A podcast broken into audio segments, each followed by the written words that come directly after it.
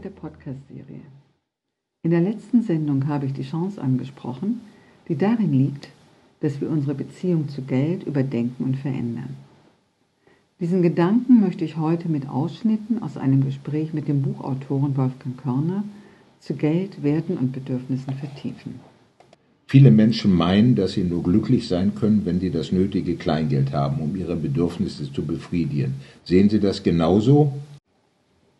Ich sehe dies als eine sehr effektive Kampagne der Kreise, die am Konsum interessiert sind. Sie sagen uns, dass wir immer mehr Geld brauchen, um immer mehr Bedürfnisse zu befriedigen.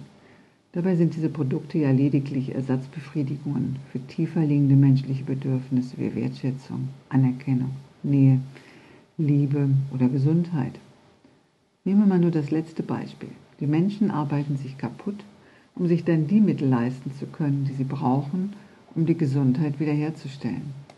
Ein ziemlich törichter Kreislauf, nicht wahr? Naja, töricht schon, aber schwer zu durchschauen. Viele Menschen meinen halt, dass sie sich das Glück durch Geld kaufen können. Geld macht vielleicht nicht glücklich, aber es beruhigt, meinen Sie, oder? Ja, keine Frage. Wir brauchen natürlich Geld, um grundlegende Bedürfnisse nach Nahrung, Kleidung oder einem Dach über dem Kopf abzusichern. Die meisten möchten aber mehr Geld als das. Sie möchten auch gerne einen Mangel an innerer Sicherheit, fehlende soziale Kontakte oder auch eine innere Leere ausgleichen. Ich erzähle Ihnen dazu ein Beispiel, was mich immer sehr beeindruckt hat. Ich habe ja zwölf Jahre in Schottland gelebt, wie Sie wissen, und es war eine recht einsame und arme Gegend wo nachbarschaftliche Kontakte im Grunde selbstverständlich waren. Immer wenn ich nach Deutschland kam, war ich zunächst in Berlin und bin als erstes dann ins KDW gegangen. Wissen Sie, in diese luxuriöse Delikatessenabteilung da im fünften Stock. Und es hat mich immer sehr frappiert, wie jeder da vor seinem teuren Sekt und Kaviar saß, es aber überhaupt keine Kommunikation untereinander gab. Also diese Diskrepanz zwischen dem äußeren Reichtum und der inneren Armut hat mir doch sehr zu denken gegeben. Nun ja, viele Menschen sagen aber hier doch ständig, dass es ihnen nicht gut genug geht. Sie fühlen sich doch arm und haben Angst davor, wenn sie nicht schon arm sind, in Kürze in die Armut abzurutschen. Ja, da frage ich mich allerdings, ob nicht diese innere Armut, diese innere Einsamkeit die Wahrnehmung der äußeren Armut bestimmt. Es gibt eine interessante Untersuchung, die mich immer sehr nachdenklich gemacht hat. Es ist über die Zufriedenheit verschiedener Nationen. Und wenn ich mich recht erinnere, rangierten die Deutschen an achtletzter Stelle von über 100 Nationen. Für mich drückt sich darin eine Unzufriedenheit mit der emotionalen Lebensqualität aus. Also ein Mangel an Sinnerfüllung, an Kontakt, an seelischen Qualitäten wie Kreativität, Selbstbestimmung, erfüllende Beziehungen oder einfach auch ein fehlender Bezug zu der eigenen seelischen Kraft, die uns ja über viele schwierige Zeiten hinwegtragen kann. Und mein Eindruck ist, dass dies an der starken Betonung jugendlicher Werte in unserer Kultur liegt, obwohl sich in den letzten Jahren hier eine Veränderung anbahnt. Beispielsweise indem auch ältere Arbeitnehmer mit ihrer Erfahrung wieder mehr wertgeschätzt werden. Sehen Sie darin einen grundsätzlichen Wandel, eine neue Entwicklung?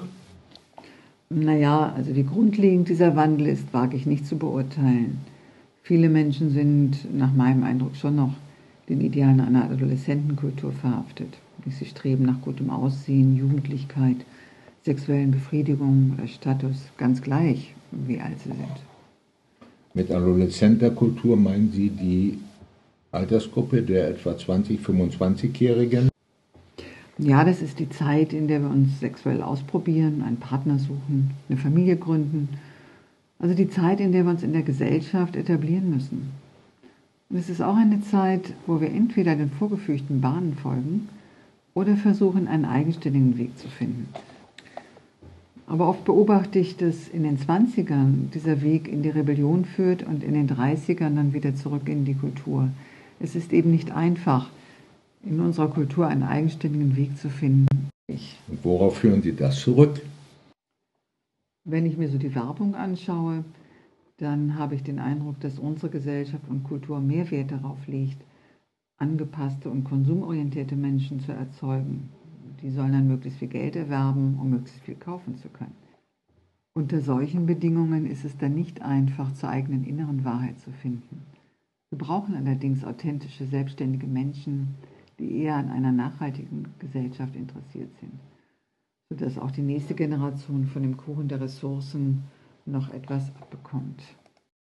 Naja, solche Leute gibt es ja gelegentlich auch. Nur mittlerweile nicht mehr nur gelegentlich. Ich merke doch über die Jahre, dass es mehr Menschen werden, denen eine nachhaltige Gesellschaft im Herzen liegt. Und das, muss ich sagen, freut mich und erfüllt mich und das macht die Arbeit auch lohnend. Dann wünsche ich Ihnen Glück und danke für dieses Gespräch.